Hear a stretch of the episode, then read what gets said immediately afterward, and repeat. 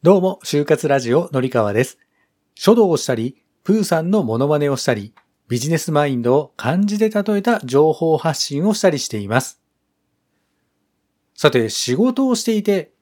お客様との大事な約束を忘れてしまった。なんてことはありませんか？今日のこの配信では、過去の私の失敗談をもとに、約束を忘れないようにするための工夫をお話ししています。忘れっぽくって約束を守ることに自信がない、そんな人は必聴です。今日のこの配信を最後まで聞いていただくと、社内からもお客様からも絶大な信頼を得ることができるようになります。仕事が楽しくなって、あなたの評価もどんどん上がっていきますよ。それでは本編をどうぞ。はい、それでは早速本題に入っていきましょう。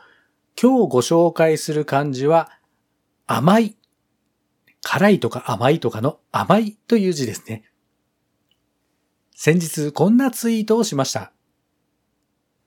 22歳の私へ言いたい。君が思っているほど仕事は甘くない。お客様あっての仕事だということを忘れるな。訪問日が決まっているなら、お客様との約束日時は必ず守ること。甘いという字は22漢数字の12つと漢数字の2というふうに書きます。一人前ぶっていても所詮は甘ちゃん。40を過ぎて夢でうなされないように今から襟を正していこう。はい。というわけでいかがでしたでしょうかこれね、めちゃめちゃ恥ずかしい話なんですが、もうかれこれ20年以上も前のお話になりますけれども、私が若い頃、20代で営業をしていた時は、お客様のね、約束をすっぽかしてしまって怒られた、なんてことがあります。菓子折りを持って謝りに行ったというような経験もあります。まあね、自ら蒔いた種というかね、引き起こしてしまったこととはいえ、未だにですね、未だにですよ。実は結構トラウマになってたりします。まあこうなってしまう原因っていくつかあるんですけども、多分一番の原因というのは、そもそも、そもそもですよ、約束をしていたということを忘れてしまっていたということではないでしょうか。まあ私の恥ずかしい話は反面教師にしていただくとしてですね、今日はあなたがお客様との約束を忘れないようにするためにはどうしたらいいかというのをこの後お話ししていきます。はい、そのための方法は3つ。1つ目は、毎日周りの人に報告をする。これは、いいことも悪いことも全部です。まあよくね、普通に今日一日あったことを上司に報告するなんていうのはありますけれども、全部報告しましょう。私の時はですね、結構自分に一人で任されていたっていう部分が結構ありまして、悪い報告ってあまり上の人に話しなかったんですね。これ良くなかったんですけども、自分の中に抱え込んでしまっていたということがありました。上司に話して相談をしてすぐに解決してしまえばなんていうことはなかったということでも、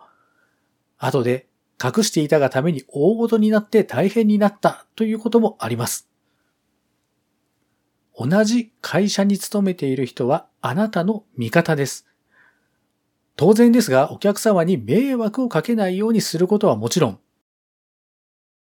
あなた自身、そして会社の看板の信頼を失わないようにするためにも、悪い報告こそ早くするようにしましょう。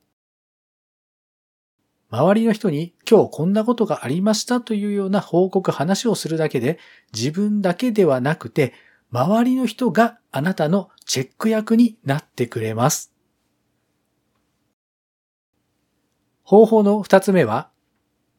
営業カバンの中身は毎日必ず出す。はい、これ皆さん徹底してできているでしょうか？お客様との約束をメモ書きにして書いておきました。なんですが、そのメモそのものの存在を忘れないようにするためにどうしたらよいかということを考えましょう。出先で書いたメモをそのままカバンにしまっておいたら、そのメモの存在そのものを忘れてしまっていて、見ることがなかった。結果、約束を忘れてしまってクレームになったというような経験もあります。毎日会社に戻ったらカバンの中身は全部出して確認をして、何も入っていない空のカバンに翌日の準備をしていくということを習慣づけると、これは防げます。三つ目は、スケジュール管理を一つにまとめる。スケジュールを管理しているものが複数あると必ず抜け漏れが出ます。まあ今時だと手帳とスマホのデジタルのカレンダーを併用しているという方は多いと思いますが、どちらかに書いたら必ずもう片方にも転記を忘れないようにしましょう。まあそうかといってお客様の目の前で、すいません、今ちょっとじゃあ、あの、カレンダー登録しますって言ってスマホをポケットから取り出すっていうのは結構失礼に当たることもありますので、もしお客様の目の前でスマホを見るのであれば、スケジュールを確認したいので、今すぐ登録をしたいので、ちょっとだけスマホを確認してもいいですかというふうに一言断ってからするようにしましょう。